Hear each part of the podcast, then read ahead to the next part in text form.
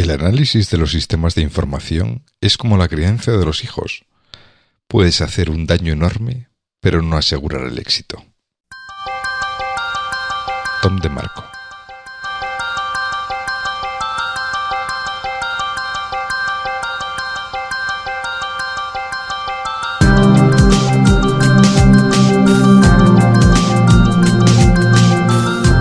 Estás escuchando We Developers, el programa hecho por desarrolladores para desarrolladores donde hablaremos de lenguajes, frameworks, herramientas, tecnología y todas las demás cosas que hacen tan apasionante el mundo del desarrollo de software. Mi nombre es José Antonio Blanco y hoy me acompaña eh, Diego. Diego, yo creo que ya deberías presentarte tú directamente. Bueno, hola. ¿Qué tal? Aquí estoy. bueno, Diego Freniche, pero esto lo tenemos que hablar mejor para el próximo episodio porque... Se ha salido mal.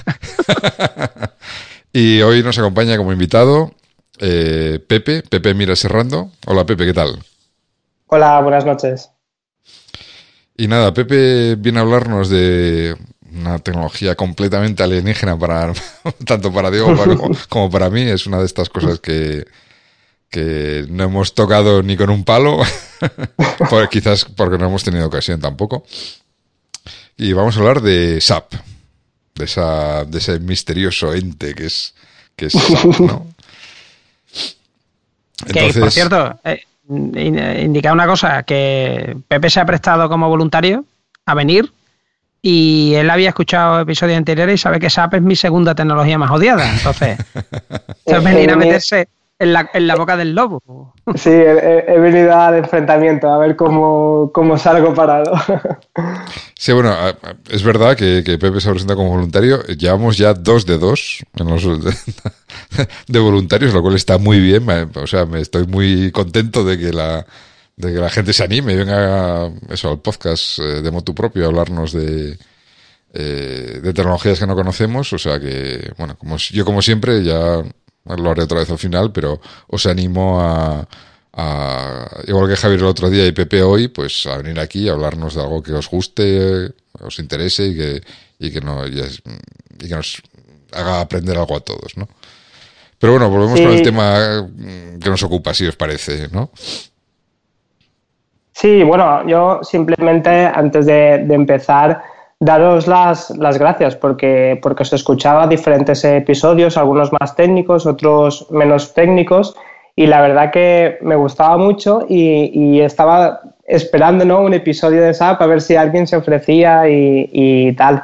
Y como, como veía que no ha sido así, pues bueno, yo me presento eh, voy a dar desde mi punto de vista las, la, mi experiencia personal con, con, lo que yo he trabajado en, en los nueve añitos que llevo de, vida profesional y, nada, y si podemos hacer este, este lo que decís, ¿no? Mundo SAP, que, que, nadie sabe muy bien realmente qué es, pues si lo puedo aclarar un poco, pues me daré por satisfecho.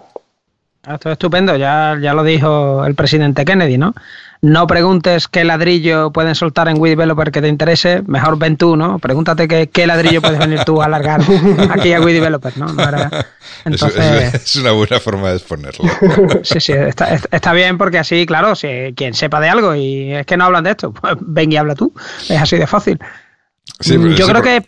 Sí, perdón. Sí, sí, sí, no, no, que además hay temas que que hombre, que como por ejemplo SAP, ¿no? Que a lo mejor no es fácil encontrar a alguien que, que escuche el podcast o que o, que mm, tengamos interacción con ese con gente de esa tecnología, por ejemplo, ¿no? Porque porque no nos, no nos movemos en ese círculo tecnológico quizás y o imagínate mainframe IBM Serie Z. Mm, eso tampoco habrá tanta gente que sepa de eso. Y es una cosa muy interesante.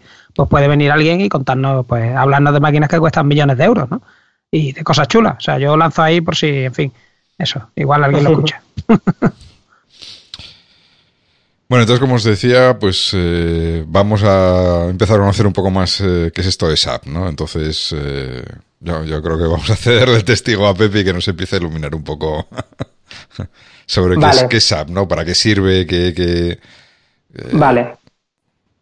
Sí, si queréis, bueno, me, he preparado ahí como una, pequeña historia ¿no? para, para, poner a los oyentes en, en situación. Eh, SAP es una empresa de productos de software, ¿vale? Y de lo que vamos a hablar en este podcast va a ser de uno de sus productos, probablemente el mayor, el más importante, que es su ERP, ¿no? Mm, para el que no lo sepa, ERP son, son las siglas de Enterprise Resource Planning, que al final no deja de ser un, sistema de, gestión empresarial. Eh, por lo que he podido leer en, Internet, a lo mejor vosotros también podéis darme vuestra opinión, eh, a principios de los 90 las empresas conforme se van haciendo más grandes, eh, van generando mayor información, tienen una necesidad de que unificar la información que va eh, generando cada departamento, ¿vale? En una empresa que ya tiene cierto volumen, vamos a tener un departamento de compras, vamos a tener un departamento de ventas, un departamento financiero, uno de recursos humanos y eh, cada departamento se gestiona su información, sus informes, sus datos que tenga que presentar al gerente, al consejo, lo que sea, de pues cada departamento conforme cree que es la, mejor manera posible. Eh, entiendo que entonces pues eh, los comités de, dirección necesitaban esta información consolidada, por, llamarlo de alguna manera, y nacen este, este tipo de, de productos, ¿no? RP. Eh, entonces, SAP es uno más, ¿vale? Al, mercado, que yo sepa, nació, SAP, salió otro eh, en Dinamarca llamado Navision y, otros tantos que, saldrían, pero creo que a nivel de grandes corporaciones el, más establecido eh, ha, sido, ha sido SAP. pregunta tonta, Navision se lo comió Microsoft, ¿no? Si yo no recuerdo mal. Sí, Sí, exacto. Eh, yo también luego, si, hablamos un poquito de, mi, vida profesional, yo realmente empecé como en una consultoría informática no excesivamente grande, como, como consultor de, de ya era Microsoft Dynamics NAV, pero realmente sí, lo que hizo fue Microsoft comprar la Navision. Y, digamos que sería competencia de SAP. Em, son dos productos que hacen lo mismo, lo que pasa que a lo mejor para ya grandes, grandes corporaciones, eh, ya nos, a lo mejor nos podría decir, no conozco tanto los otros, mm, el SAP es el que, el que más se ven, sobre todo en, multinacionales. Sí, es curioso. Por cierto, antes has hablado ¿no? de para qué sirve un RP. Eh, quizá hoy día, ¿no? En un mundo en el que está todo big data, ¿no? Todo orientado a datos, analíticas, en el que muchas analíticas pues salen automáticamente. Eh, el pensar primero en empresas que no, se financian solo con rondas de inversión, sino que venden cosas reales, ¿no? Y emiten facturas. O sea, eh, gente que les gusta el sucio lucro, ¿no? Y que trabaja para ¿no? Para tener un beneficio y tal, ¿no? Eso ya para empezar es raro, ¿no? Eh, pero yo trabajaba en los 90 en una compañía que montaba ordenadores y ahí no había sistema de gestión de ningún tipo, eran hojas de, de papel de colores, ¿no? Entonces tú veías una hoja rosa y sabías que era una hoja de venta, ¿no? Era un pedido que había hecho un cliente, ¿no? Y que había que montarlo y luego había hojas amarillas que eran las de compra y la gente de taller pues teníamos otras hojas de otros colores. Entonces ahí realmente la dirección se manejaba en esas épocas a ojo de buen cubero porque tú realmente para saber lo que habías vendido en una semana te tenías que sentar con todas las hojitas aquellas rosas y sumarlo todo para saber lo que habías comprado te tenías que poner con. Entonces lo que tenías al final era como montones de hojas de cálculo sueltas, ¿no? Y nunca cuadraban lo que había en los almacenes, el stock, con lo que tú necesitabas, no sabías cuándo tenías que comprar. Entonces, todo esto que puede sonar a un rollo súper aburrido y no sé qué, si tú te imaginas que tú estás al frente de una compañía y tienes que emitir las nóminas por un lado, ¿no? Tienes que saber lo que vas a pagar cada mes, que claro, cuando tienes 20 o 30 empleados ya es una bola de dinero, ¿no? ¿Cuándo le pido el dinero al banco para pagar los mínimos intereses? ¿Cuándo compro para, para no tener ahí cosas en el almacén que después se me, se me quedan desfasadas y me las tengo que comer, ¿no? Y me han costado dinero y pierdo dinero, ¿no? Entonces, eh, cuando uno piensa en todo esto, realmente no es tan aburrido como pudiera sonar y luego es vital, porque claro, sin toda esta información no existirían los Amazons, no existirían, digo, estas super tiendas, ¿no? Que se manejan mm. hoy día hoy día también. Sí, o incluso un ejemplo muy, muy sencillo. Imaginaros que es una empresa que, vende productos, pero luego también da, asistencia a, esos productos.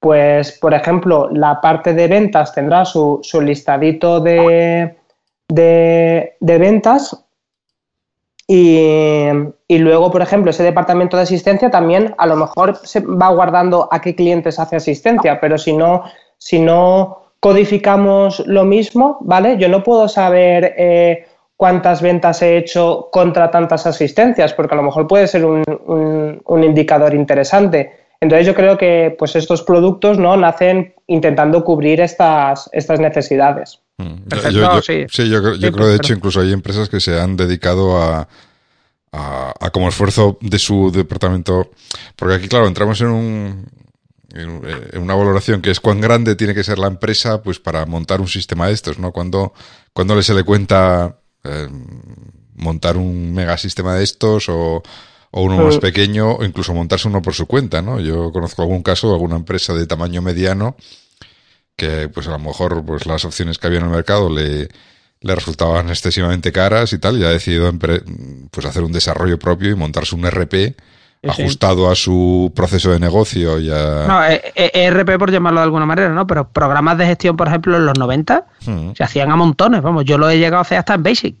Quiero decir, programas para gestionar almacén los he llegado a hacer hasta en Basic, Basic para MS2, vamos, quiero decir que... Y venderlos. y, en su día en Clipper, por ejemplo, y en de base había eh, amontonado. millones, sí, sí. Lo que pasa es que cada programa era del programador que lo había hecho mm. y claro, cubría una serie de cosas y, y luego no se mantenían actualizados porque claro, esto, eh, yo qué sé, la parte de nóminas, por ejemplo, como las leyes van cambiando, ¿no? los impuestos van cambiando, pues mantener actualizado eso requería un esfuerzo y luego para el programador cada vez que iba a hacer otro sistema de gestión para otra empresa distinta, era totalmente distinto si el flujo de trabajo era diferente. Entonces, que era, era complicado para el programador y luego el cliente no tenía un producto actualizado tampoco. O sea que esto es el problema que ha dado la salida de los RP. Sí, o por ejemplo también de, algún conocido, un caso, ¿no? Pues si, si una empresa mm, va a adquirir una empresa de otro país, eh, claro, para la, solo la, cumplir contablemente con tus, los requisitos a nivel de ese estado, pues claro, te tienes que empapar de las leyes, programarlas, tal, con un producto de este tipo, si, si ese producto evidentemente lo venden en ese, en ese país, pues, pues te, te, ahorras tener todo un desarrollo que digamos que es un desarrollo delicado porque es el que, el que vamos, el que luego te pueden poner una sanción si no cumples con, con los requisitos legales, por ejemplo. Sí, digamos que un producto de estas características ya se ocupan ellos de mantenerlo al día en todas las legislaciones había así por haber, ¿no? De cada país. Exacto, para, para, para, que tú no te tengas que preocupar de eso, ¿no? Que luego te lo cobren en sangre, ¿no? En, mantenimiento o en lo que sea, pero sí, efectivamente, si hay un cambio de la norma X, pues bueno, pues aquí sabes que vas a estar cubierto en ese, en ese sentido. Bueno, y pregunta que yo tengo, para empezar ya con el material interesante. Cuando uno compra una suite ofimática, ¿no? Ya sabes que tú llevas tu paquete de presentaciones, ¿no? Tu editor de texto, tu hoja de cálculo, y cuando te ponen un ERP, ¿Qué lleva eso? ¿Qué partes lleva? ¿Qué módulos lleva? ¿Qué cosas? exacto, exacto, exacto. Eh, la, palabra es lo que has dicho, es el módulo, ¿no? Eh, es un producto modular, entonces eh, no, puedo ya entrar en, precios, ¿no? Porque no, nunca he estado en las negociaciones de, adquirir un, el SAP, vamos. Entonces, es caro, ¿no? claro, tiene fama de caro. la verdad que lo desconozco, pero, pero lo que sí que sé es que es modular, ¿vale? Entonces, cuando, cuando tú con tu partner empiezas ya a hacer las negociaciones de, que te haga un presupuesto, eh, tienes que elegir qué módulos quieres, ¿vale? Entonces, módulos hay muchísimos ¿vale? Pero para los que, mm, si pensáramos cómo puede trabajar una, empresa, ¿no? Pues vamos a tener un módulo de que SAP con la codificación de SAP sería SD, que es el Sales and Distribution, ¿vale? Pues ya tenemos, ese sería el módulo de toda la parte de, ventas. Vamos a tener segurísimo un módulo FI, que sería finanzas, un módulo que llaman CO, que sería controlling, que podría entrar ahí el control de costes, Vamos a tener también HR, Human Resources, que sería el de recursos humanos, MM, Material Management, que aquí entraría la parte de compras, eh, gestión de materiales, almacén, etcétera. Eh, por deciros algunos cuantos más, y ya me paro porque hay muchísimos. PM, que sería Plant Manteniment, ¿no? mantenimiento de, nuestra planta de producción, si fuera una empresa que produce. En caso de que produce, también hay otro módulo que es PP, eh, planificación de producción si tenemos incluir, si queremos en el SAP incluir, por ejemplo, la parte de calidad, hay un módulo de QM y así infinidad de, módulos. Sí, o sea, que cubren, digamos, todo el espectro de, de temas de gestión que puede haber en, en, una mediana gran empresa, ¿no? Exacto, exacto. Y, y, luego también, o sea, de aquí, digamos, simplemente estamos cubriendo áreas, ¿vale? Pero luego, eh, si nos vamos al, al, mercado, van a haber empresas que hacen automóviles, empre empresas que hacen productos químicos, empresas que no fabrican y simplemente hacen servicios. Entonces también tienen como lo que ellos llaman verticales, ¿no? Pues que es el módulo de ventas, pero ya adaptado pues a si tienes producción o, eh, ¿sabes? Ciertos módulos ya adaptados al sector. Curioso. Bueno, ¿y esto dónde se instala? O sea, quiero decir, tú coges SAP y esto que te lo instalas. En un PC, vamos, yo sé dónde se instala porque yo en mi otra vida cuando hacía CPDs y eso, pues he visto entornos de producción, preproducción de SAP y eso come blades y servidores como, o sea, ahí da igual la, da igual la potencia de cálculo que le eche, pues se lo come todo, ¿no? O sea, es, una cosa enorme, pero que te quiere decir, esto eh, sí. la empresa se lo instala en servidores internos, se da como un servicio, te lo puedes instalar en tu casa, en fin, estas cosas. Muy bien, sí, a ver, yo aquí eh, de la parte de arquitectura tampoco soy un experto porque me dedico más a, a, la consultoría y programación, pero bueno, al final con los años vas preguntando tal y, y, y algo sabes y en lo que vea que no de esto, me, me ayudas, Diego, que, que, tienes pinta de que, de que incluso lo conoces, lo conoces mejor que yo. Eh, sí, efectivamente, en un, se montan unas máquinas físicas, ¿no? No puede ser evidentemente un, un, un, ordenador o un servidor normal, tiene que tener pues eso, unas capacidades que SAP seguro que te exigirá en memoria, en RAM, en, en discos y tal. Y al final es, es una máquina, una máquina que, que puede, puedes montar en tu casa y luego al final lo que, lo que la interfaz de un usuario, ¿no? uno del departamento de administración, pues simplemente se le pone un, programa, un cliente, que lo que va a hacer es hacer peticiones a, ese servidor que, tenemos. Generalmente un, denominador común que, que, pueda haber visto en, en, mi vida profesional o, hablando con, con, compañeros es que eh, se instalan eh, varios sistemas, ¿vale? Generalmente pues mínimo dos y pues en la, lo que pasa que en la mayoría que he visto yo son tres, ¿vale? Vamos a tener un, un sistema de, de, desarrollo para que los programadores puedan programar o hacer parametrizaciones de requisitos nuevos, hacer ahí las pruebas. Eh, cuando eso, eso, lo tengamos testeado, lo pasaríamos a un sistema de integración que va a ser una copia del sistema productivo para volver a poderlo probar con ya volumen de, de datos reales y, y, y, eso, y luego por último un, un sistema de, de producción.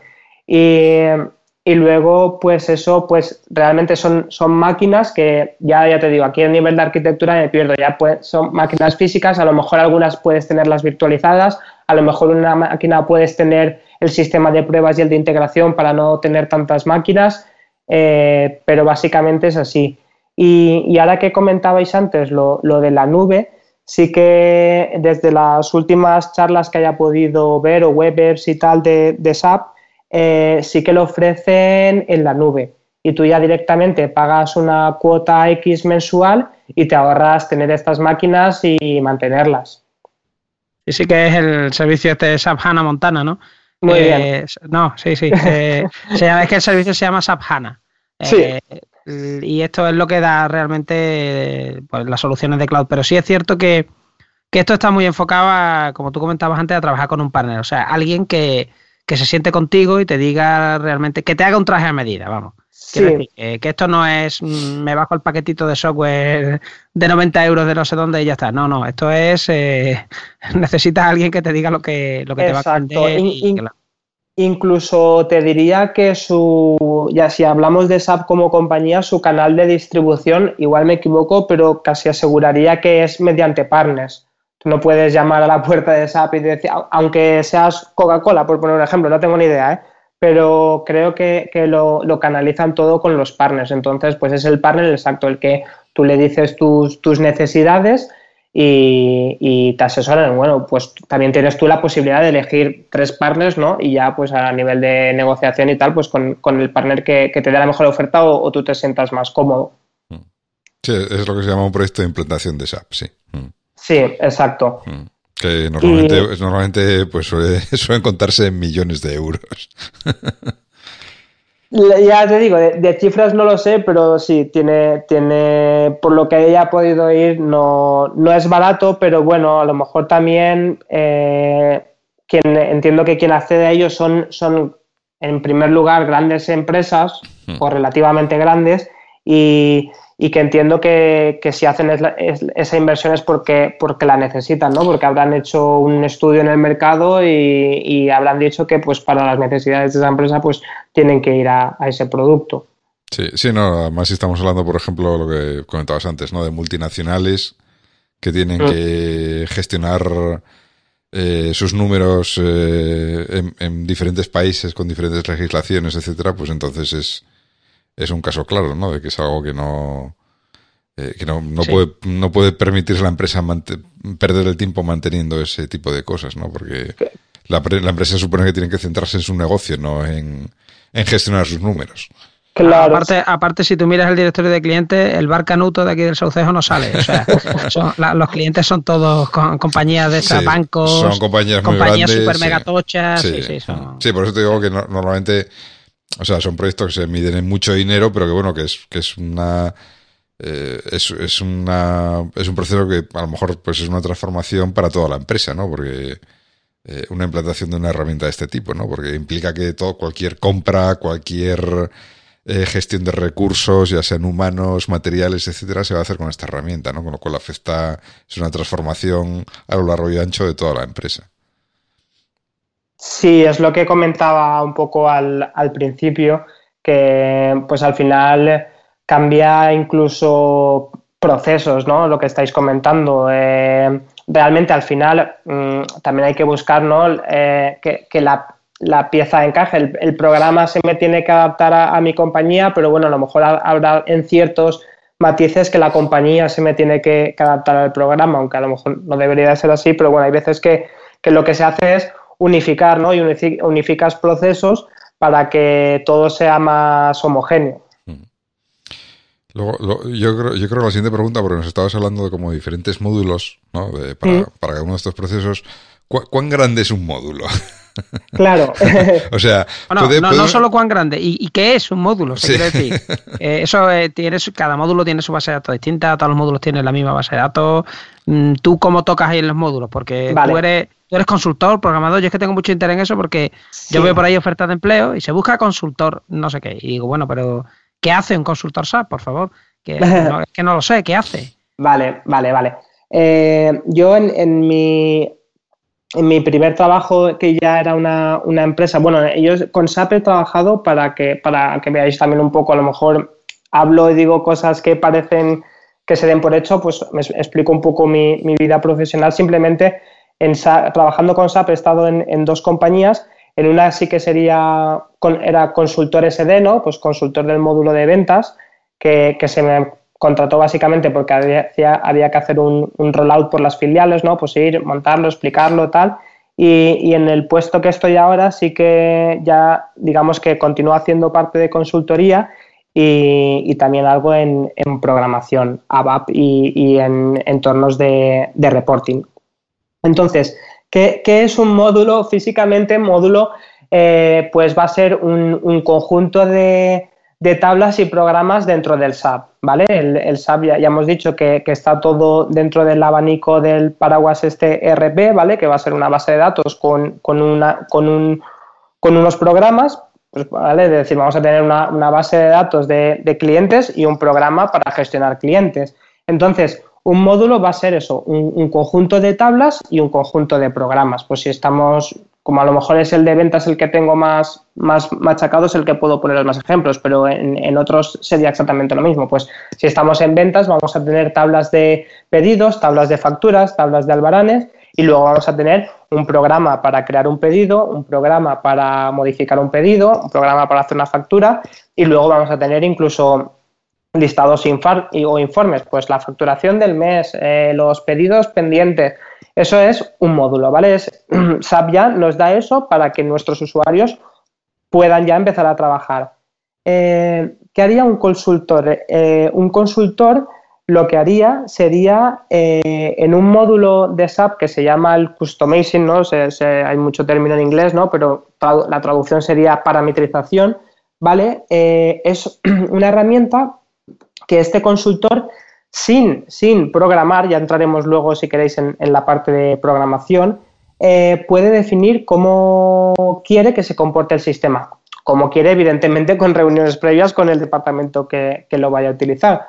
Pues, mm, por ejemplo, si estamos hablando del módulo de ventas, pues él definirá tipos de pedido. Pues un pedido gratuito para hacer a lo mejor muestras, eh, un pedido de devolución, un pedido normal, un pedido con descuento. Y entonces él, mm, ya os digo, sin programación, simplemente rellenando ciertas tablas de configuración, está estableciendo cómo se le va a comportar el sistema a, sus usuarios. Y entonces esta sería la parte de un consultor. Un consultor, eh, el departamento le transmite, le transmite sus necesidades y lo que, y lo que hace es eh, mediante todo el juego de, parametrización que nos da el SAP, adaptárselo a sus necesidades. En caso que ya ese departamento tuviera un requisito que con la parametrización el consultor no puede hacerla, lo que tiene que hacer es hacer un documento con, ese, nuevo requisito, ver en qué tablas puede afectar o en qué programas puede afectar y hacerle un pequeño documento guía para pasárselo a un programador y que haga ya esta modificación. Esa sería la parte de un consultor. No sé si ha quedado claro, ¿tenéis alguna duda? ¿Y, y cuán habitual es que haya, o sea, hasta qué punto llega la parametrización o cuán habitual es que haya que retocar con código? Eh, sí, realmente mm, es, a ver, yo creo, por lo que he podido yo ver, que dependerá mucho del cliente final, ¿vale? Es decir, de cuándo, del cliente si va a lo que os comentaba antes, eh, va, él está esperando que el programa se le adapte a él o él va a ser un poco flexible y se va a adaptar al programa. Eh, donde vamos a tener más desarrollos de programación va a ser en, listados, ¿vale? ¿Por qué? Porque al no meter datos, eh, digamos que tenemos menos posibilidad de, errores, porque claro, eh, si ya tenemos un, el SAP, hemos dicho que es una serie de programas y base de datos, yo tampoco puedo hacer lo que me dé la gana. ¿Por qué? Porque a lo mejor altero ese programa, altero ese, mm, eh, ese estándar que, he comprado a, SAP. Eh, entonces, listados vamos a poder hacer un montón y, de lo otro también.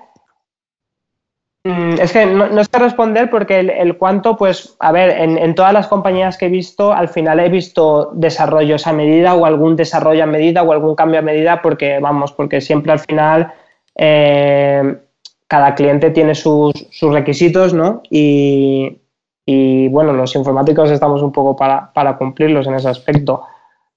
No te sé decir si mucho o poco, no sé, es difícil de explicar. O sea, se trabaja mucho en listado, existiendo Crystal Report. listados, eh, sí, listados para, dentro del cliente, ¿no? al final lo que se le instala a, a los equipos es un cliente ya os he dicho, es una serie de, pantallas y tal, y ahí mismo tienes listados. Y luego, que si queréis podemos hablar luego, hay todo un business warehouse, ¿no? Un, todo, otra parte de, ya de cubos, de tal, y de informes, pues ya son, eh, pues por ejemplo, vía, vía Excel con un, con un complemento que podemos instalar en Excel, vía web o vía otras, otras, vía, por ejemplo, iPads y tabletas, dispositivos móviles. Oye, y pregunta ya, pregunta ya de ensuciarnos las manos concretas. A ver, porque yo no me acabo de hacer una idea.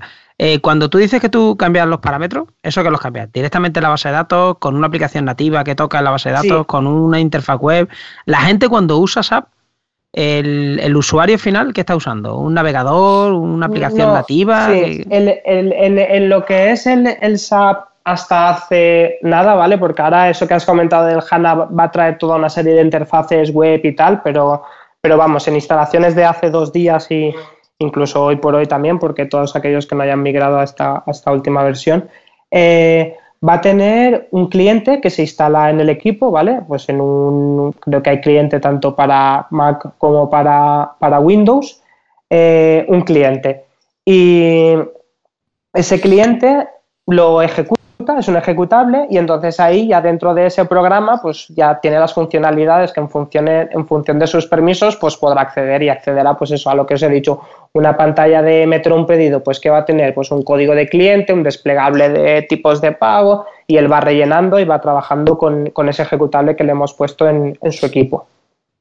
Y, si, si queréis, ya lo enlazo también a nivel de que un desarrollador, pues un desarrollador en mi caso, por ejemplo, cuando tengo que, cambiar algún programa, ese mismo cliente que es para el usuario final me sigue a mí, porque dentro de, ese cliente, digamos que hay como una especie de IDE, por llamarlo de alguna manera, en el que con el mismo ejecutable, pero yo que tengo esos permisos para acceder a esas mm, transacciones en concreto o esos programas en concreto, eh, son los que yo tengo, digamos, el, entorno de desarrollo.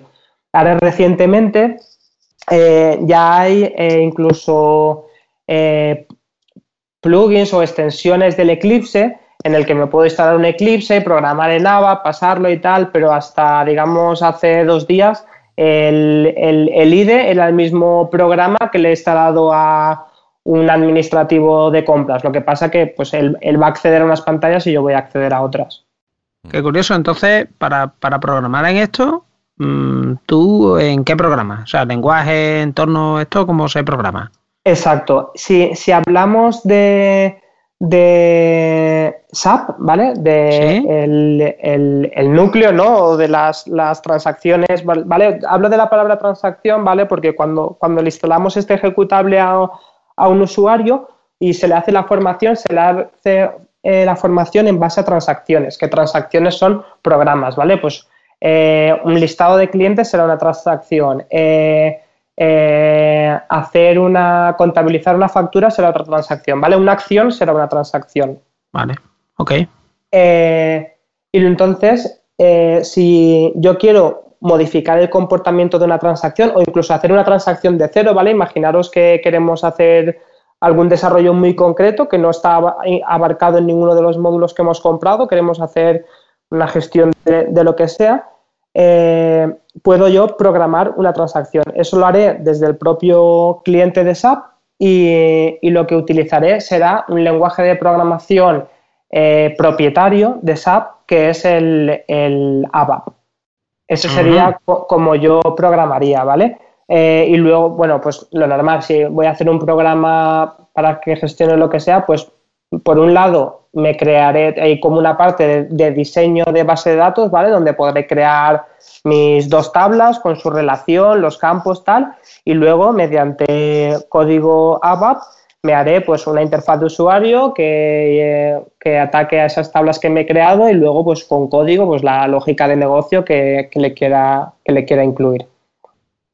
Mm. Eh, el, ABAP este a, qué se parece? ¿Se parece a algún lenguaje eh, empieza eh, empieza por, por COV y acaba por BOL.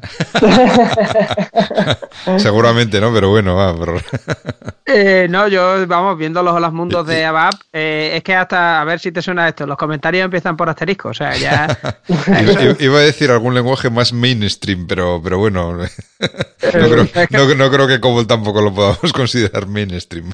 no sé, yo, o sea, yo no, no sé nada de ABAP, pero, o sea, leyendo por ahí, replace a with B into last name, eh, eso, en, ¿sabes? Y acaban las líneas en punto, no en punto y coma, en punto, en punto y pelota. Quiero decir que a mí esto me, trae grandes recuerdos, todo escrito en mayúsculas, en fin, no sé nada de ABAP, pero lo que estoy viendo así por encima del lenguaje, el tufillo que tiene, bueno, pues eso, tiene tufillo a lo que tiene, que no digo que sea malo, simplemente que, a ver, yo qué sé. solo tufillo, ¿no? No, yo qué sé, está, está, declarando, por ejemplo, la validez de un campo, ¿no? Y es curioso porque dice validity, type I, value 60. Y es, o sea, que tienes, eh, le falta un picture del COBOL por aquí. ¿no? Y yo creo que casi lo tiene, o sea que, que bueno, eso. No sé, no, sé si me equivocaré probablemente. ¿En qué escribes esto? ¿En un editor normal de texto o eso? No, no es, lo que lo que os estoy comentando. Es que a lo mejor vía voz solo no, soy capaz de, expresarme correcta, correctamente, ¿no? Pero es eh, en, el, mismo cliente que, tiene cualquier usuario de la casa, eh, yo pongo una transacción que es la el que, diga el código no tiene ningún sentido, ¿no? Pero es una transacción que me va a llevar a una especie de IDE. Entonces ese IDE me abre un editor y yo ahí es donde programo y ejecuto tal y, voy a ah, Entonces eso funciona un poco, bueno, no sé si esto lo sabe todo el mundo o quien haya trabajado solo, pero si tú tienes abierto Microsoft Word o Excel o estas cosas, ¿no? Tú puedes abrir un editor de Visual Basic para aplicaciones, porque realmente Word es un entorno de, es un entorno de desarrollo.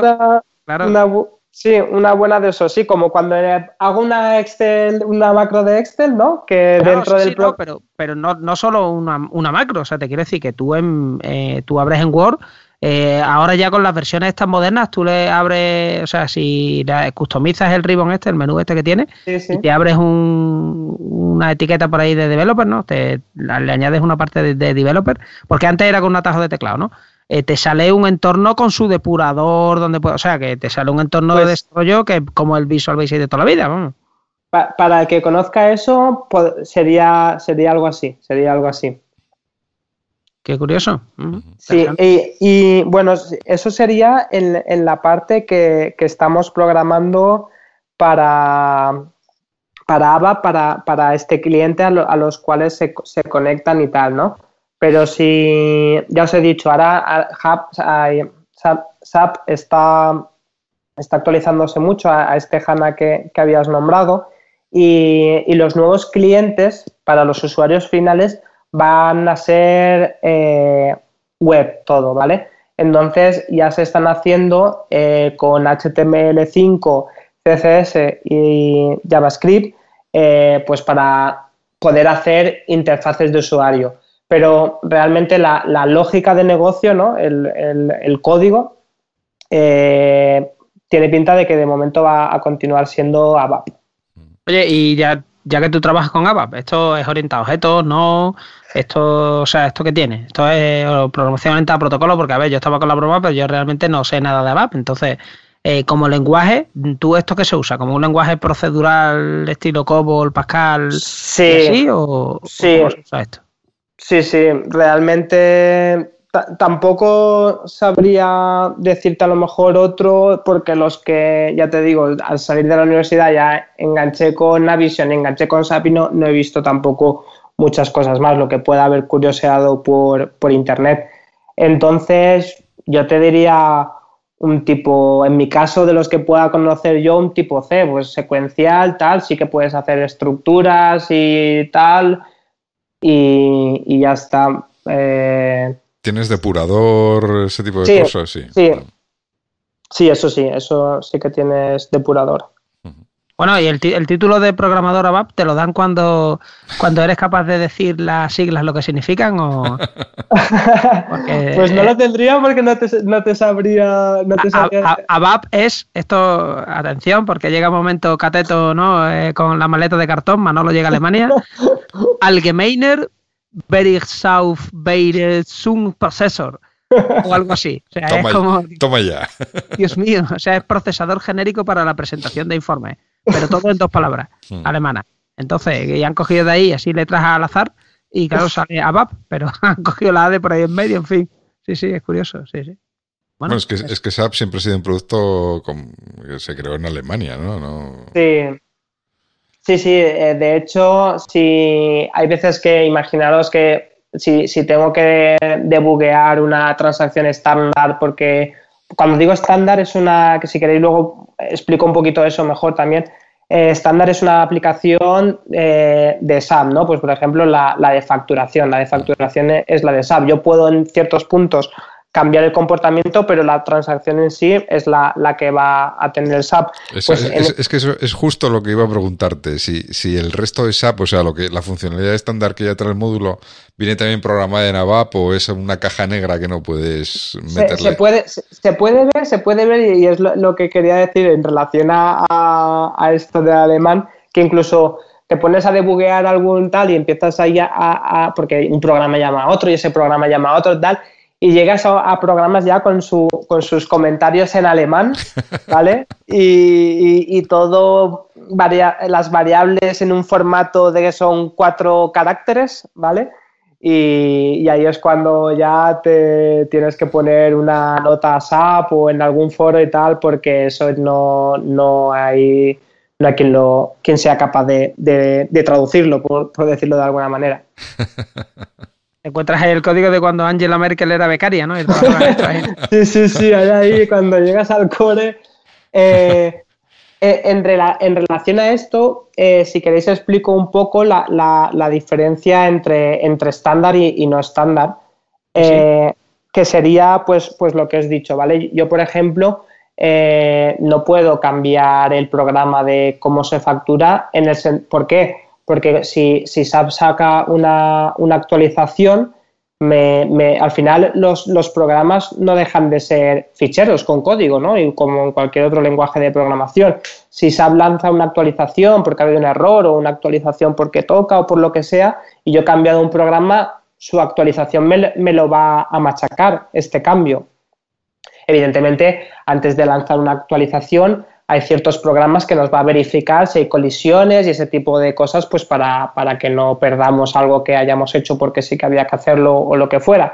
Entonces, eh, para, evitar esto, si yo quiero cambiar, por ejemplo, el proceso de la programación de la facturación, pero no quiero que, que SAP me machaque cuando nace una actualización, ellos en ciertos programas y en ciertos, sí, en ciertos programas te, tienes un, par de herramientas que son los enhancement que llaman, ¿no? las ampliaciones en las que son puntos en el que yo puedo tocar ahí lo que quiera. Para, ¿Por qué? Porque cuando él actualice, esos, esos, bloques no los va a tocar. Ahí es donde puedes meter personalizaciones. Exacto. De forma que, aunque luego eh, cambie de versión o lo que sea, metan una nueva actualización del sistema, pues eso te lo va a respetar, ¿no? Exacto, exacto. y luego también eso por un lado. Y luego, por ejemplo, si, habláramos de tablas, igual, pues yo no puedo coger la, tabla de stocks y cargarme tres campos porque en mi empresa esos tres campos no los utilizamos. Eso es lo que, eh, lo que sí que puedo hacer es hacer como un include, ¿no? Y entonces la tabla de, stocks va a tener los, los cinco campos, por decir una, un número aleatorio, que tiene la tabla de stocks y, luego un, include con mis cuatro campos porque mi modelo de negocio me ha salido un requisito que tengo que guardarme cuatro cositas más. Pues me lo pongo en ese include y también cuando se actualice la estructura de la base de datos, pues ese, eso, eso que he añadido yo no se me va a respetar. Mm. Cuando, cuando hablas de base de datos, o de tablas, mejor dicho, cuando hablas de tablas, eh, ¿Es algo similar a una base de datos relacional? O... Sí, sí, sí, es una, base de datos relacional y en la arquitectura si ahora está el nuevo HANA este, pero hasta la fecha estaban pues eh, Oracle y SQL. Al final es una base de datos. Que lo que recomiendan eh, es que, las, los cambios, la, gestión sea a través, de, a través del SAP, no a través de, del gestor de la base de datos. Pero entonces el gestor de base de datos que lleva por debajo es Oracle, es lo que lleva. Eh, puede llevar, puede, o sea, puede llevar Oracle y puede llevar SQL. Ah, o sea, que, tú eliges después los datos, eh, si lleva SQL Server o lleva. Ah, con, ese partner, cuando estás haciendo la instalación, puedes decidirlo. Entiendo que si en tu empresa, por el motivo que sea, ya tenías un Oracle, pues te vas a ir Oracle o si ya tenías... No, pero se puede elegir. Y... La, cosa va mejorando, ¿no? SAP con Oracle, en fin. ya solo, solo me falta ponerme a matar gatitos aquí.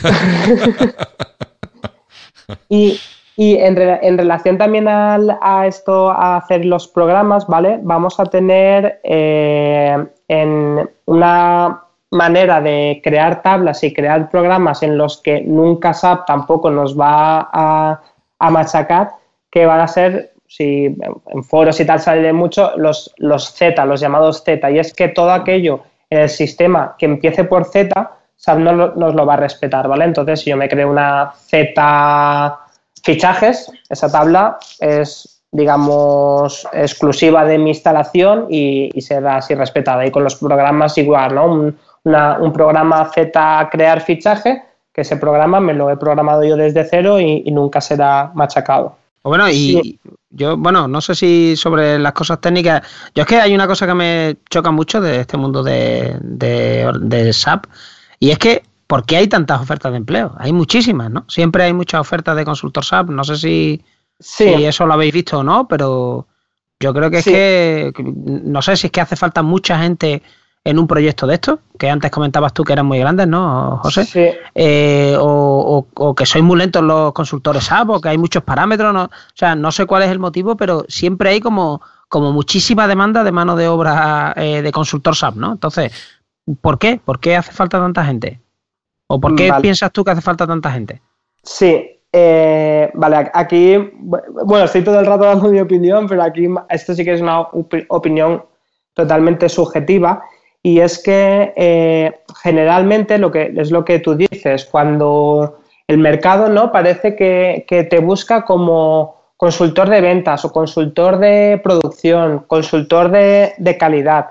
Eh, y en relación, esto a lo mejor podría ir relacionado con lo que ha preguntado José al principio de cuán profundo es un módulo. Un módulo es muy profundo, porque si, por ejemplo, nos vamos al, de ventas, que es el, que conozco más, solo la gestión de precios te puedes volver loco, por decirlo de una manera, porque puedes hacer absolutamente virguerías, ¿no? Pues si el cliente este me ha comprado y estamos en este periodo de tiempo, tal, que me aplique un precio, pero que luego me haga un descuento, no sé, es, es muy extenso un módulo. Pero, ¿qué pasa? Que si yo, por ejemplo, en, mi caso, ¿no? que estoy en, una empresa que no se dedica a informática, pero sí que tiene un departamento de informáticos y, hacemos el mantenimiento al SAP, entre otras cosas. Eh, mi, empresa no se puede permitir eh, tener a un informático para el SAP para ventas, un informático para el SAP para compras, un informático para el SAP para finanzas, porque, porque no puede. Entonces, en mi caso, pues eh, yo lo que tengo que hacer es con tiempo, paciencia y tal, intentar conocer un poco todos los módulos. Eh, nunca seré un súper experto del módulo de calidad, pero es que para mi puesto de trabajo tampoco lo necesito.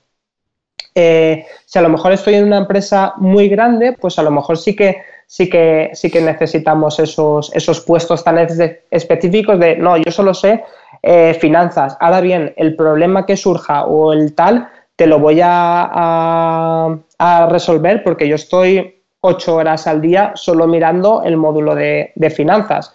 Entonces, eh, esto también va, a ser dependiendo de, dónde tú vayas a, trabajar.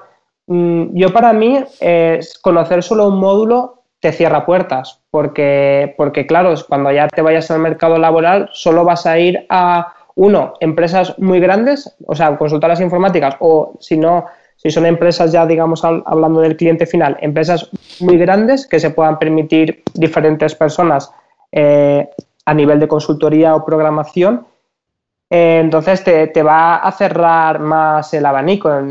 Yo creo que por lo menos, y luego también mm, en algunos arranques o de compañeros de carrera y tal, he visto de que pues de están tratando un tema y qué pasa, que si estamos en ventas, luego va al final eso a generar un asiento contable y por lo tanto va a pasar a finanzas.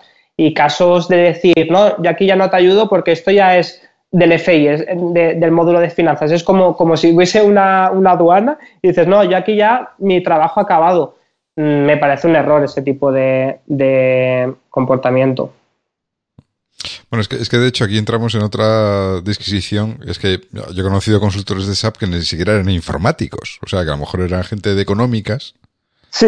¿Vale? Eh, Porque muchas veces requiere, o sea, se requiere un conocimiento no tanto más técnico, sino más funcional, por decirlo de alguna forma, de, de mm. pues a lo mejor lo que tú dices de contabilidad o de finanzas o de cosas así, que un para un economista, para una iniciación económica, es el pan nuestro de cada día, y para un informático, pues a lo mejor no ha visto, no sabe lo que es contabilidad. Por ejemplo, yo mismo, que tengo cero idea de contabilidad y de asientos contables, etcétera, etcétera, y que, y que, claro, pues si tuviera que meterme con eso, pues tendría que aprender toda esa parte desde cero, ¿no? Entonces, eh, hay, hay veces que, pues lo mismo que digo de finanzas, pues puede ser de recursos humanos, que puede haber técnicos en recursos humanos con eh, mucho conocimiento funcional de cómo funcionan los recursos humanos y que se transforman a lo mejor en la herramienta o en cómo se parametriza o lo que sea, pues para, pero, pero que pueden aportar ese conocimiento eh, propio de, ese, de ese módulo, de esa parte de, la gestión de la empresa a la hora de hacer esa labor de consultoría, ¿no? Sí, lo, has explicado perfectamente, realmente. Y incluso es que eh, lo que lo que haya podido ver yo, eh, justo eso, justo módulos de finanzas, costes, si me apuras, y por ejemplo también recursos humanos, son módulos que te vas a encontrar casi más gente que ha estudiado esas carreras que, que no informáticos. Es, es, casi al contrario, es alguien que ha hecho un ADEM y, y luego ha hecho algún curso de parametrización de SAP tal y le ha salido la, oferta y, así es como ha conseguido ese puesto de trabajo. Eh, perdón, rebobinando, ¿que ha hecho un qué? ¿Un, ADEM? ¿Eso qué es? Eh, eh, la carrera, Administración y Dirección de ah, Gracias. perdón. Por, si, hay, alguien más como yo que no se sabe los nombres de las carreras. un, abrazo. Seguro que sí. No estés solos. Eh, pues eso, es gente que, ha hecho sus respectivas carreras y luego ha hecho a lo mejor algún curso de parametrización o de, lo que sea y se ha metido al, mundo laboral porque efectivamente, por ejemplo, el módulo de finanzas eh, tienes que saber mucha contabilidad para poder, para poder montarlo. Luego, en módulos más genéricos de logística y tal, pues ahí es cuando ya ves más informáticos y sobre todo ves a los informáticos, evidentemente, detrás, ¿no? En la parte ya de, programadores ABAP. Claro, yo es que, a ver, cuando se habla de consultor, yo, la idea que yo siempre tengo es el consultor informático, pero claro, después de la explicación que tú has hecho, es cierto, claro, el consultor aquí sabe lo que va a hacer es parametrizar un programa que ya funciona solo, ¿no? Entonces está quitando, poniendo campo, realmente eso, entre comillas, lo hace mejor una persona que conozca bien el negocio, ¿no? Y, el, y, de qué habla el cliente, porque si estás en una eléctrica, a lo mejor, pues yo qué sé, eh, cuando vas a hacer un asiento contable, pues igual quieren grabar cuatro o cinco de los campos que tiene eso y no todo, o quieren grabar más campos o lo que sea, y eso se hace a nivel de parametrización, pero tú tienes que entender cómo contabiliza una eléctrica, no o sea, que, cómo lleva los ciclos de facturación, cuando facturan a lo largo del mes, que no facturan al final, sino que están todo el mes facturando, en fin, estas cosas, ¿no? Eh, y eso, pues claro, eso no es tanto de programar. O sea que aquí realmente el pan del informático estaría en el programador ABAP, ¿no? ¿Entiendes? Sí, sí, sí, sí, sí. Así es. Eh, conozco muchos que, son informáticos y, y, sí que son consultores, porque pues también es que al final ya es lo, es lo que digo, es depende de la empresa de donde estés y, de, lo que vayan a, pedir de ti, porque luego también eh, cuando algo no va mal o tal, pues a lo mejor hay que hacer un pequeño debug, a lo mejor hay que saber eh, cómo funciona una, una, base de datos relacional. Entonces también hay una persona que nunca ha visto nada de eso, no informático, un Magel que dijiste tú en un episodio. Eh, eso lo, inventó la H.K. Rowling. O sea, sí, sí, pero está, muy bien extrapolado. Eh, un Magel, pues claro, cuando un debug, pues imposible, o temas de tablas, sí que él sabe que las cosas se guardan en una cosa que se llama tablas, pero no el concepto, conceptos de relación y tal tampoco, tampoco lo saben. Entonces, son unos puestos de trabajo que, pues bueno, el informático que le mola la gestión empresarial y ha leído y se ha pegado, se lo ha intentado currar y tal, puede encajar y, viceversa. El que no es informático, pero se ha preocupado también de saber por qué fallan las cosas y tal, pues coexisten un poco ahí todos en función de, del puesto de trabajo y, de, la, de, lo predispuesto que esté uno a aprender. Bueno, de, ahí venían precisamente, o por, yo no sé si actualmente sigue existiendo, pero cuando yo estudiaba había una carrera de gestión y una carrera de sistemas, ¿no? Y yo creo que la, la, orientación era un poco esa, ¿no? Pues evidentemente si vas por sistemas, este tipo de cosas tipo SAP y de gestión empresarial y tal, no te, no te van a llamar demasiado, ¿no? Pero en cambio en la carrera de gestión, pues eh, entiendo que se hacían también se daban más cosas tipo contabilidad y eh, cosas que se podían luego aplicar en, estos entornos, ¿no?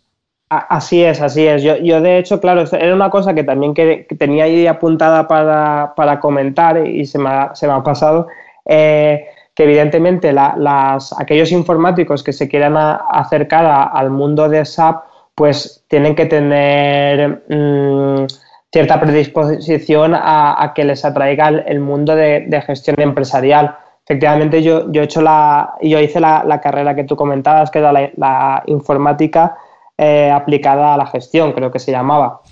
Sí, ahora, ahora supongo que lo habrán dividido en másters o, lo que sea, pero bueno, en, en, su día pues había como dos especialidades de la misma carrera y cogías una rama u otra y terminabas por ahí, vamos. Exacto. Y entonces yo me, me, fui a esta porque, porque era lo que a mí me gustaba, pero por supuesto que, que, si vamos a, si alguien se quiere acercar a, SAP, pues eso, tiene que tener cierta predisposición a que se va a encontrar problemas que, que no son informáticos, son de gestión empresarial y luego, pues evidentemente, resolverlos a, nivel informático. Bueno, y, en, en, un mundo en el que ahora mismo los puestos de trabajo se miden con el molómetro, en el que si, o sea, te hacen una oferta de empleo y lo primero es, pero ¿cómo tenéis de grande la mesa de billar y el, el pinball y, el, ¿no? el ping-pong? claro, estas cosas, el ping-pong y eso, pero ¿hay ping-pong o no hay ping-pong? Y tú, bueno, pero ¿en qué proyecto vas a trabajar? Me da igual. Entonces, en, en el mundo este que nos movemos muchas veces ya, que ya, ya, no sé, está bien ser guay, hipster y todas estas cosas, ¿no? Pero que no vas a estar toda tu vida programando, yo qué sé, bueno, o sí, ¿no? Eh, pero que ya hacen falta todas estas cosas súper mega en la punta no cresta de la ola, pero también hay otras cosas que mueven empresas que, mueven millones y millones y millones de, euros, ¿no? Y que también hacen falta mantenerlo. Entonces, eh, esto para vuestro ego personal, eh, ¿cómo se lleva el no estar en la cresta de la ola del molómetro? Eh, Sí, a ver, pues me, consuelo escuchando vuestro podcast.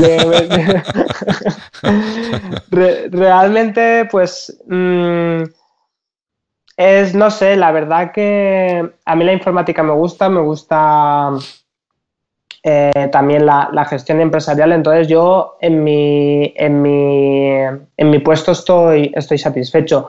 Ves por ahí, si lees foros, si lees en Twitter, tal, que por ahí se hacen cosas muy chulas y muy gistes y muy, muy interesantes, pero mm, al final creo que, que, todos trabajar, que si hiciera trabajar con otras tecnologías más novedosas, seguro que tendría muchos de los problemas que, que tengo hoy en día entonces tampoco, tampoco lo llevo especialmente mal.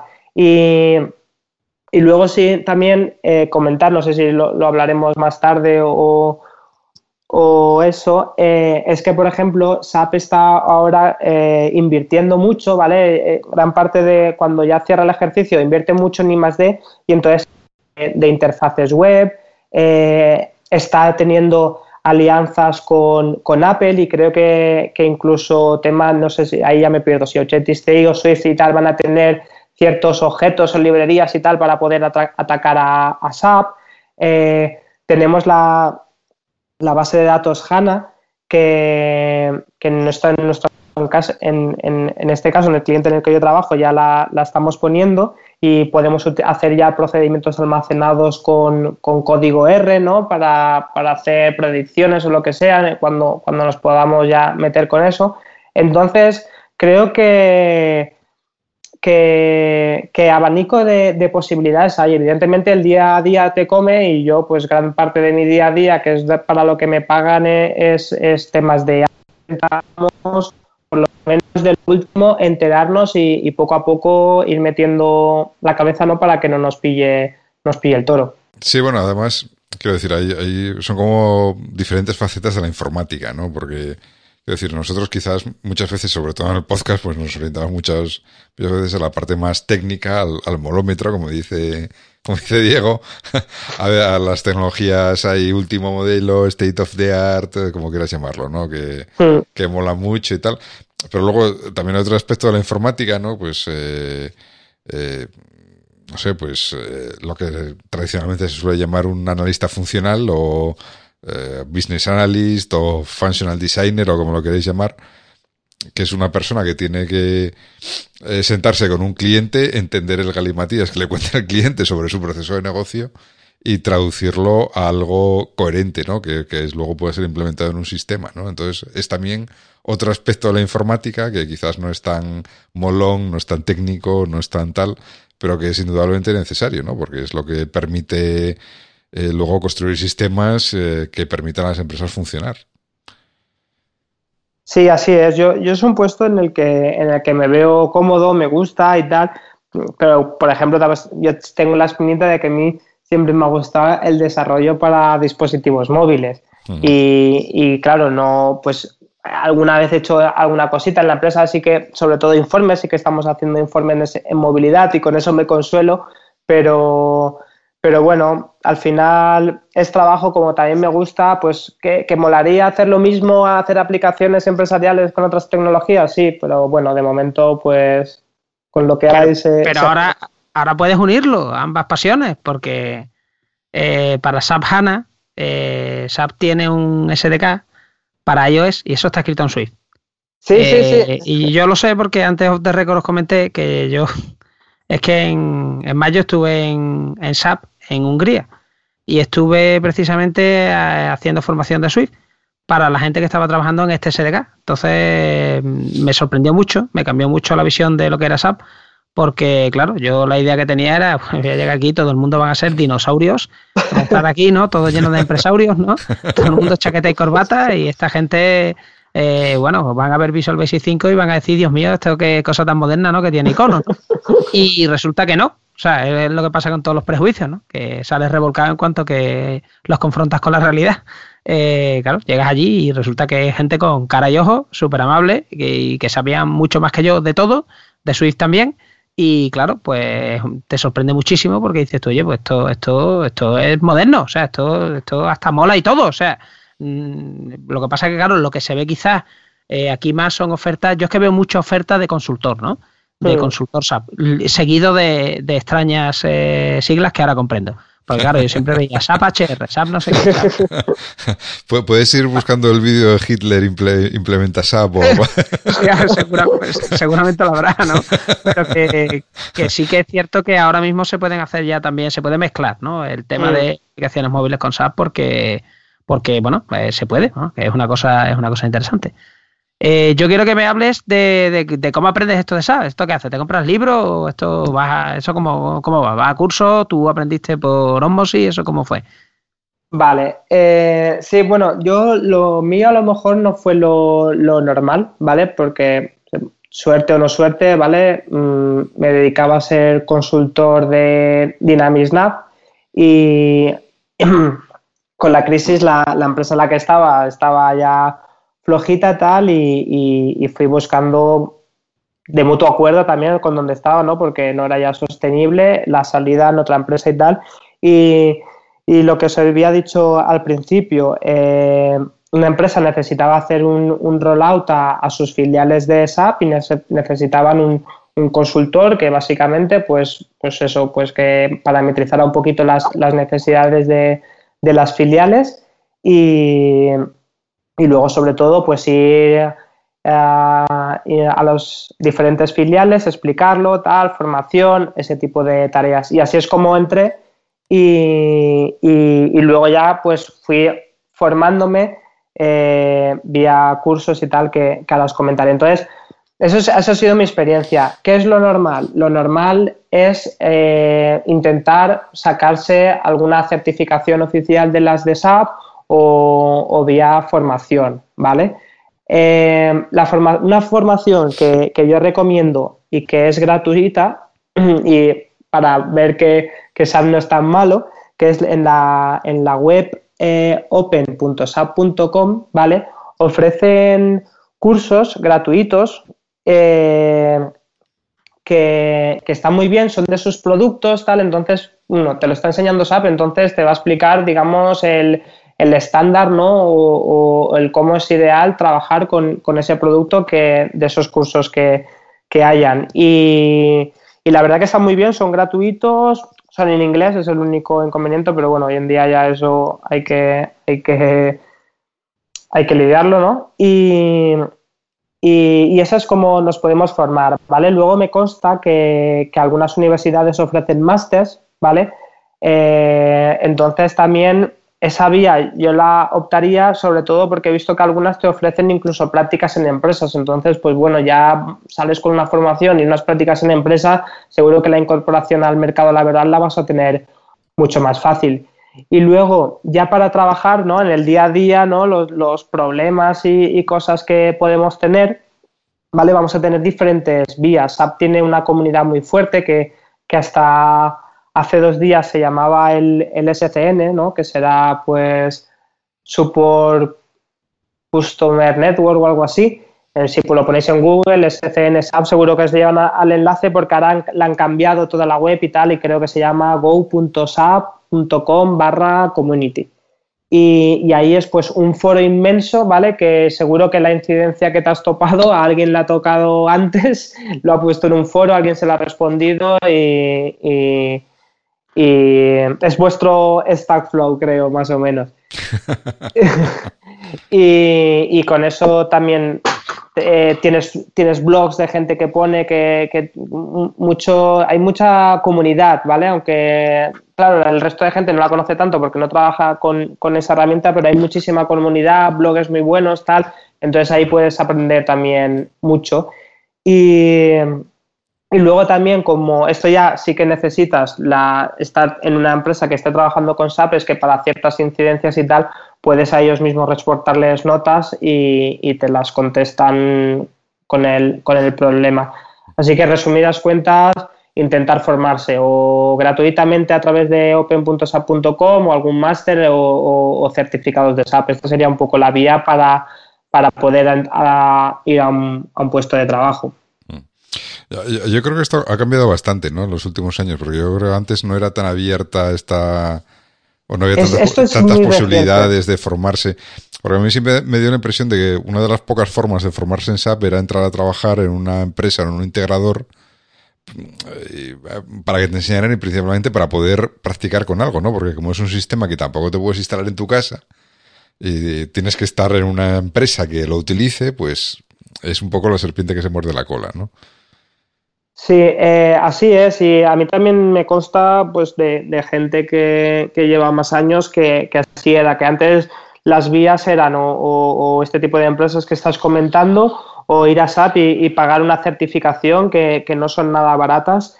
y, eso, y ahora mm, esta plataforma que os he comentado está muy bien. Eh, creo que en ese aspecto se están abriendo muchísimo y hay que utilizarlo. Yo he hecho algún curso gratuito y la verdad que, estoy muy, muy satisfecho. No, yo estoy viendo aquí hay un montón de cursos, pero un montón, mm. o sea, es impresionante, ¿no? Para que lo estudies a tu, a tu mm. ritmo. Se nota siempre que esto viene de una empresa, pues eso, que antes era más cerrada porque si, si le dais a los términos de uso, a mí ha salido del ordenador un abogado y se me ha sentado aquí al lado. Eh, porque me ha salido una página horrible llena de estas de, ¿no? de atención. Usted se, ¿no? A partir de ahora, el, que ha hecho clic aquí, eh, desde ahora el usuario, no sé qué, no sé cuánto, ¿no? Y es una de estas licencias que no se la lee nadie, ¿no?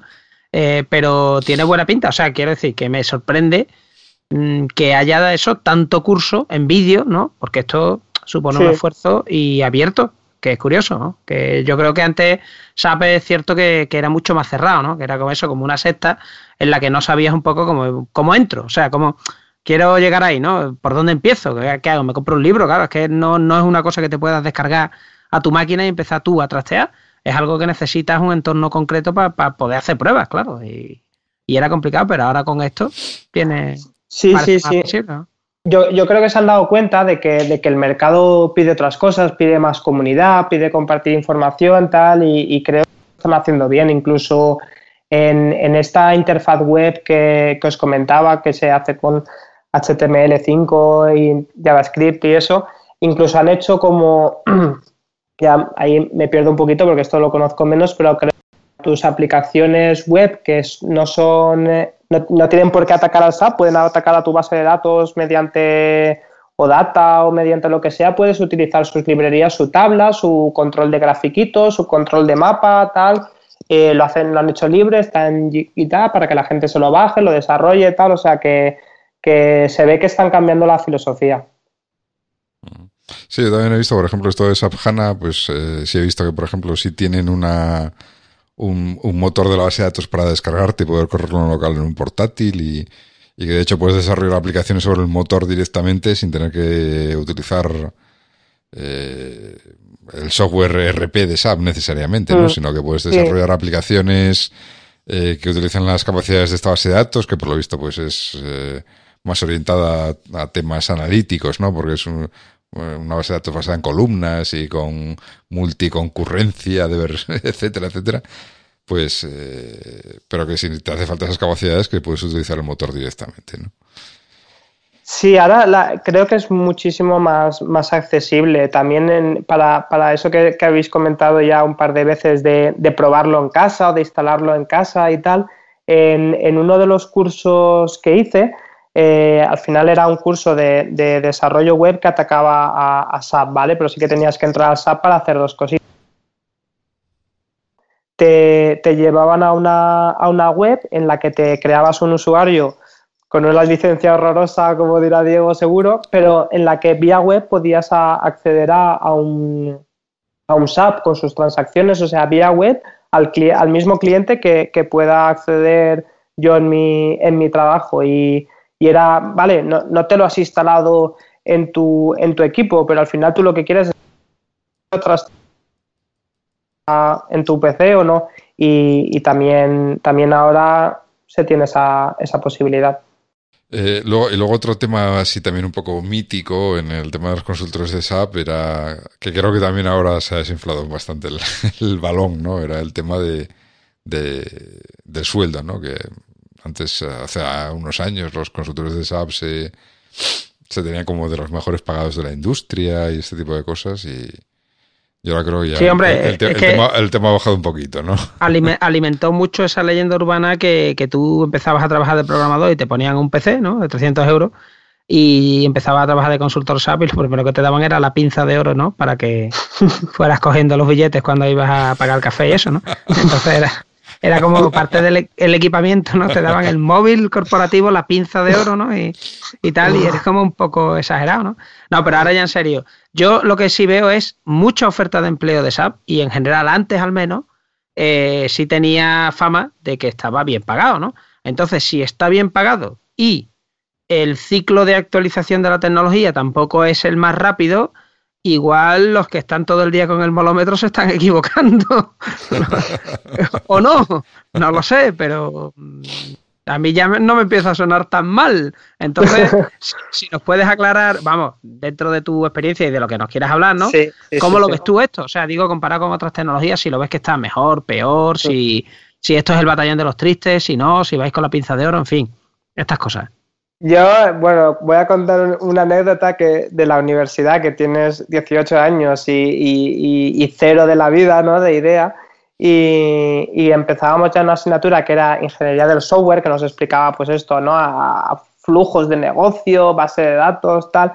Y, salió el tema de consultor SAP y tal. Y entonces nos, nos fuimos al ordenador, salario consultor SAP, y veíamos unas cifras que eran una locura.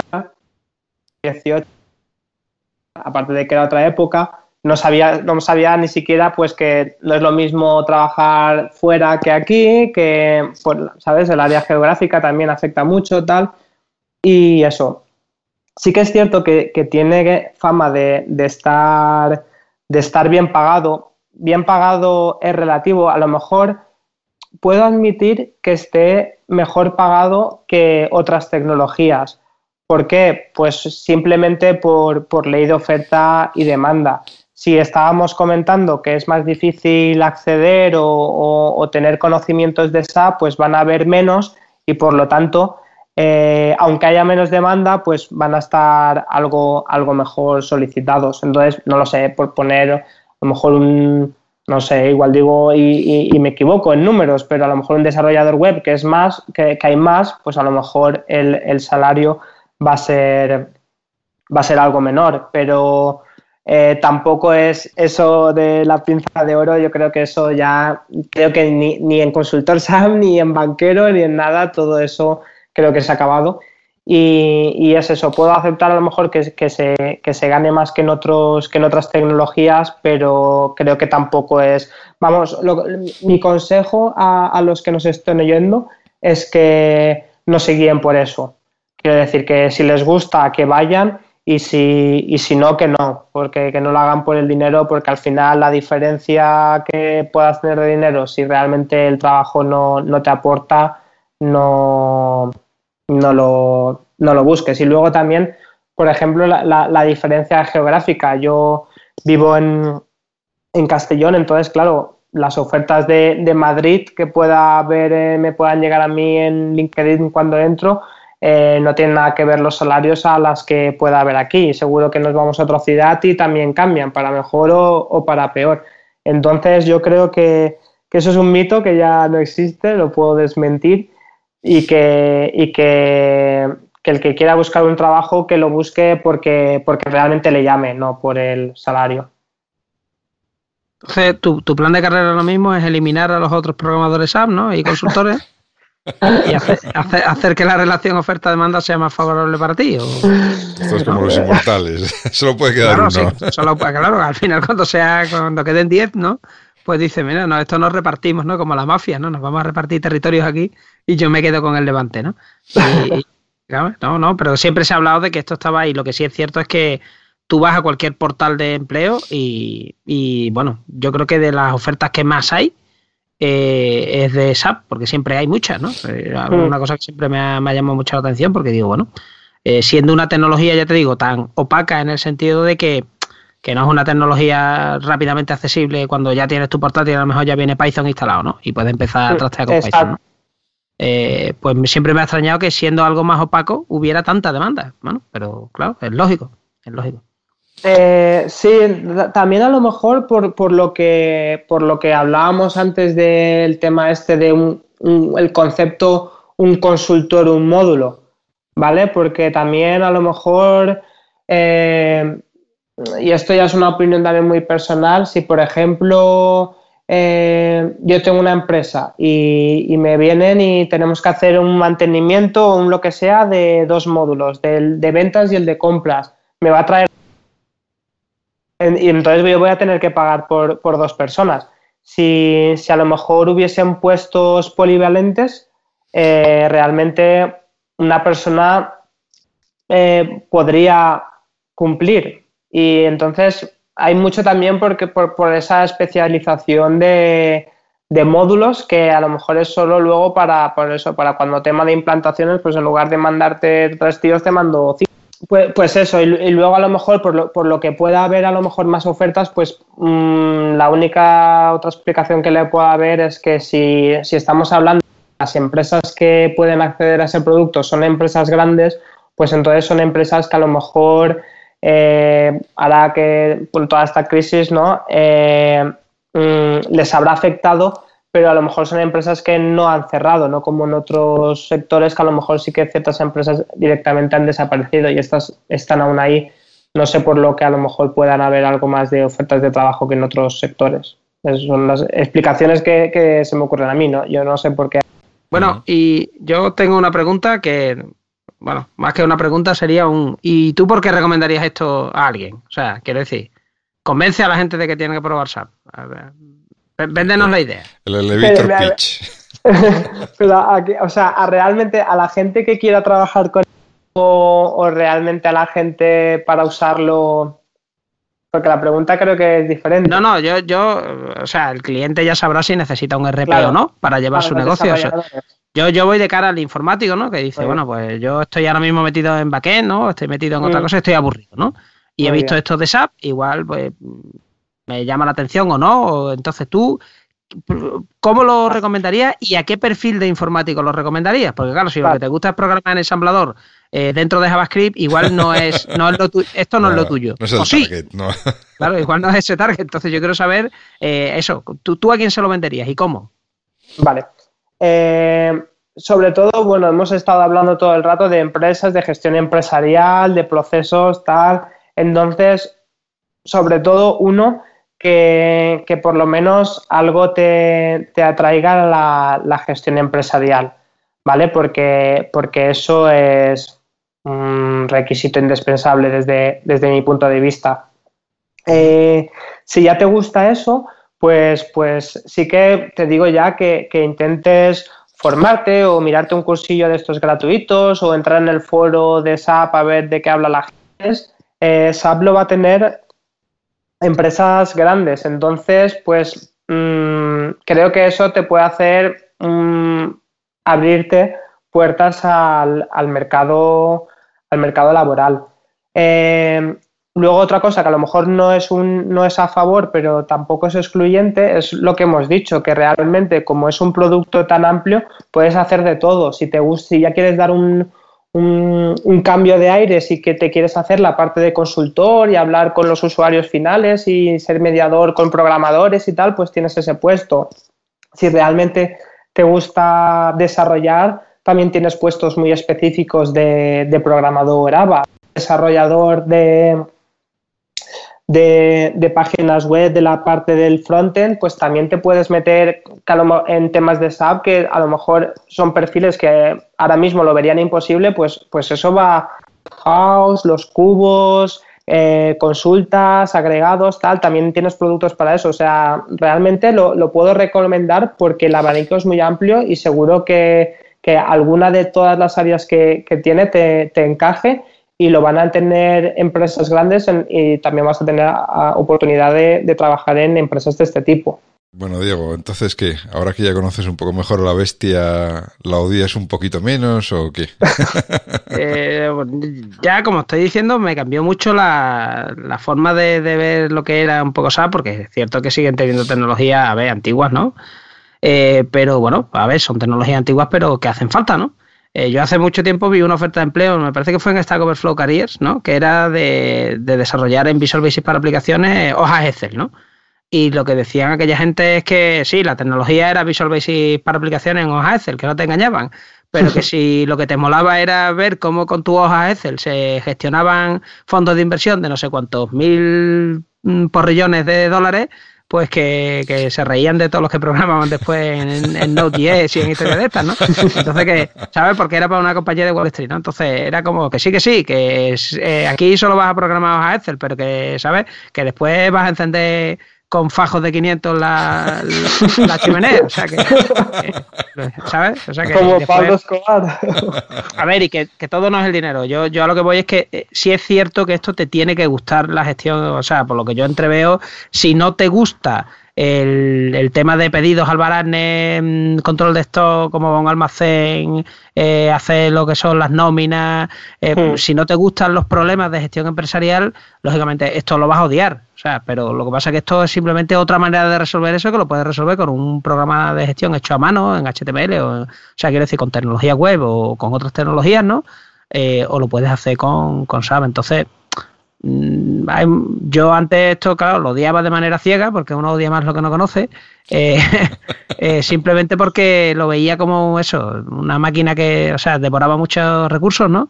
Y después necesitaba mucha gente, porque eso es lo que le ha pasado siempre a los proyectos SAP, ¿no? Que tú lo implantas, cuesta un dinero y después necesitas que venga el consultor SAP y después que venga el programador SAP. Y era como, mm, ya me he gastado el dinero, ¿no? O sea, esto, esto ¿por qué no funciona la primera, ¿no?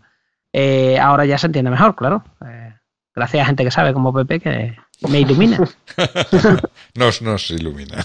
sí, sí, no, hombre, claro, porque esto, claro, eh, volvemos un poco a, la sensación esta como de secta, que si no estás dentro de esto, pues te suena a cosa, ¿no? Como, como muy extraño. Eh, es curioso. Sí, yo, yo, creo que también tiene algo que ver eh, eso que decía antes, de que antes era como mucho más cerrado, la propia empresa, y la formación y, y a lo mejor buscabas, cosas, buscabas en internet cosas de SAP y no aparecía nada porque era todo como muy eh, endogámico, por decirlo de alguna forma, ¿no? No, no salía de, de, su caparazón, ¿no? De, y ahora sí parece que, bueno, que sí se han abierto, tienen los cursos, etcétera, o sea que sí que está mucho más abierto a todo el mundo en, en, en que pueda coger ciertos conocimientos o, o comenzar a coger conocimientos en, en esta herramienta y a partir de ahí pues ya, ya empezar a tirar, ¿no?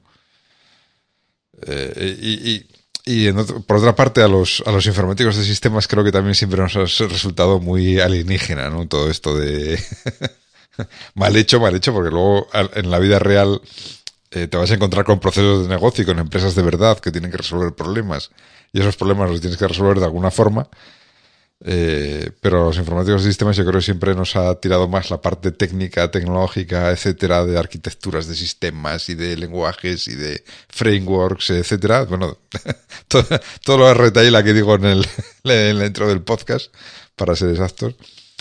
Y que esta parte más de gestión siempre nos ha parecido como un poco más eh, externa, no extraña a nosotros. No sé si tú tienes esa impresión también.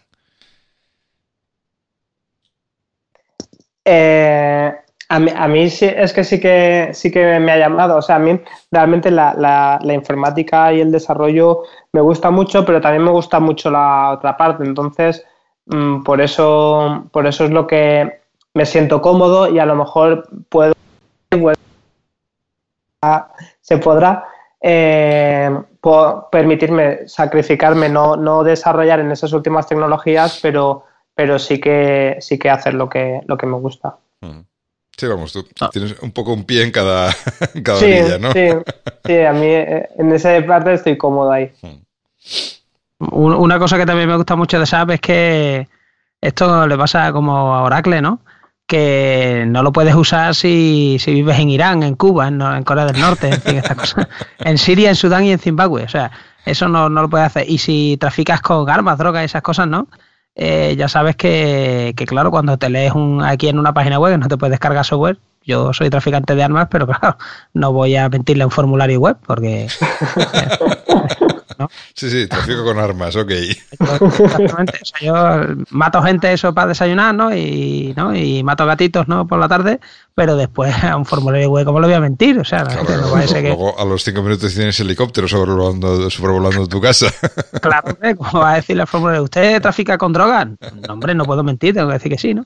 Entonces, bueno, que es curioso que, que tienen las mismas restricciones que tienen, bueno, que tienen estos software, que como incluirá software de encriptación probablemente, sí. pues ya en cuanto que se exporta algo desde tiendas, perdón, eh, que están las tiendas electrónicas puestas en Estados Unidos, pues ya aplican las leyes de Estados Unidos y, y ya pues enseguida pues las leyes de exportación pues prohíben todas estas cosas. Por eso muchos productos software, en cuanto que tú buscas licencia del producto software que sea y buscas ir a Cuba, ya te sale la retaíla esta, ¿no?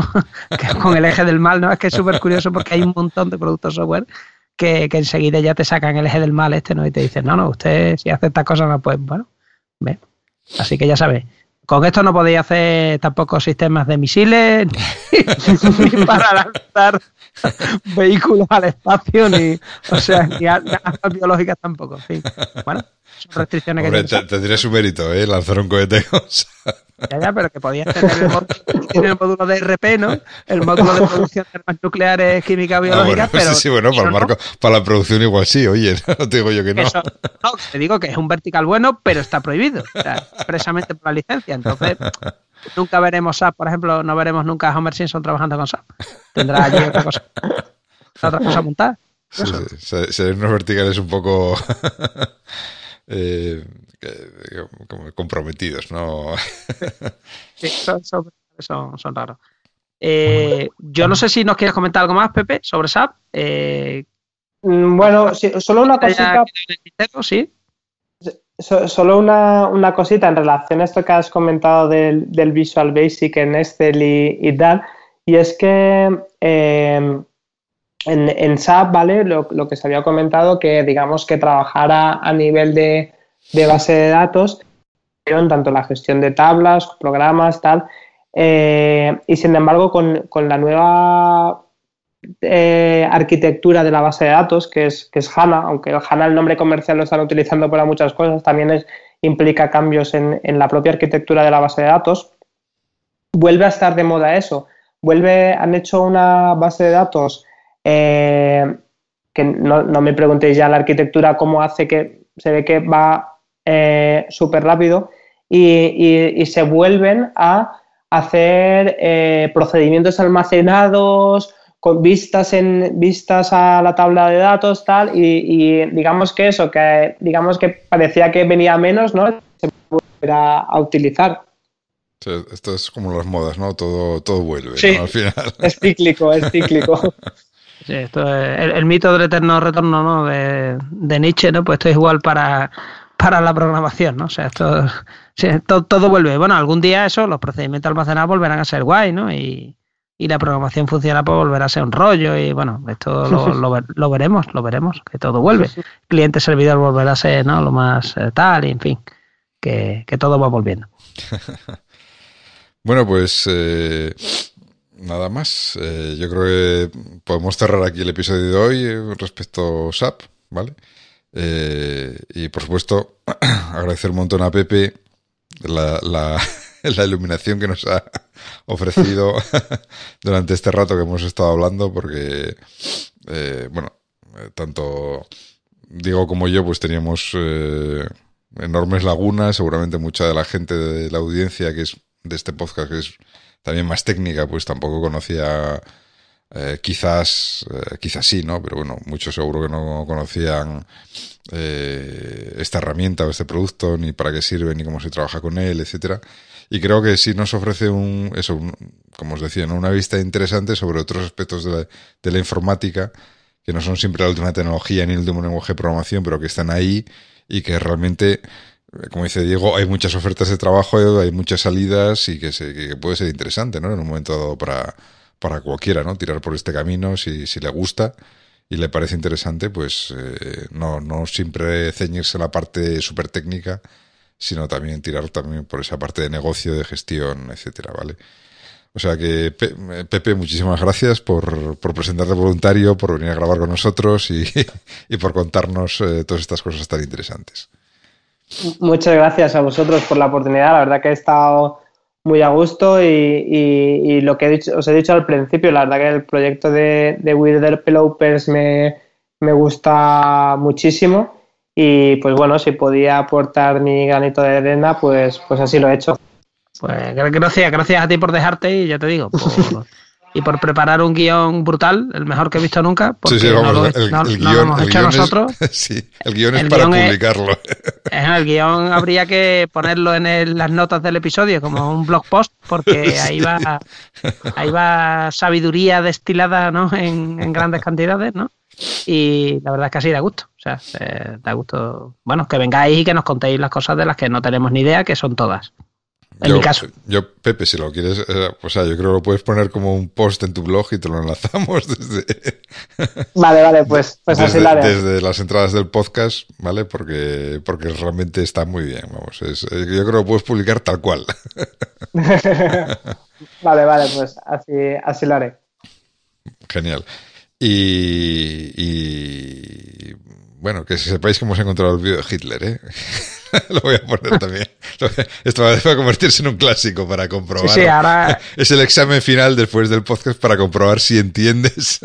Efectivamente, Los porque exactamente, si entiendes los chistes de Hitler ahora, pues claro, dirás tú, ostras, pues ahora puedo ver este vídeo tranquilamente porque, porque lo comprendo, ¿no? O sea, Sí, sí, sí, sí. Es una forma de medir el éxito del podcast como herramienta didáctica. Bueno, pues eh, nada más. A los que nos escucháis, ya sabéis, eh, si queréis venir, lo que os decía al principio, como ha hecho eh, Javier la semana pasada, como ha hecho Pepe esta, si queréis venir aquí, contarnos, eh, ilustrarnos, iluminarnos, darnos nuevos conocimientos, lo que queráis, ¿no? Estamos aquí para, para aprender y para charlar un rato de cosas interesantes. Y nada más, nos eh, escuchamos en el próximo episodio de We Developers. Venga, un saludo. Hasta luego. Gracias, un saludo.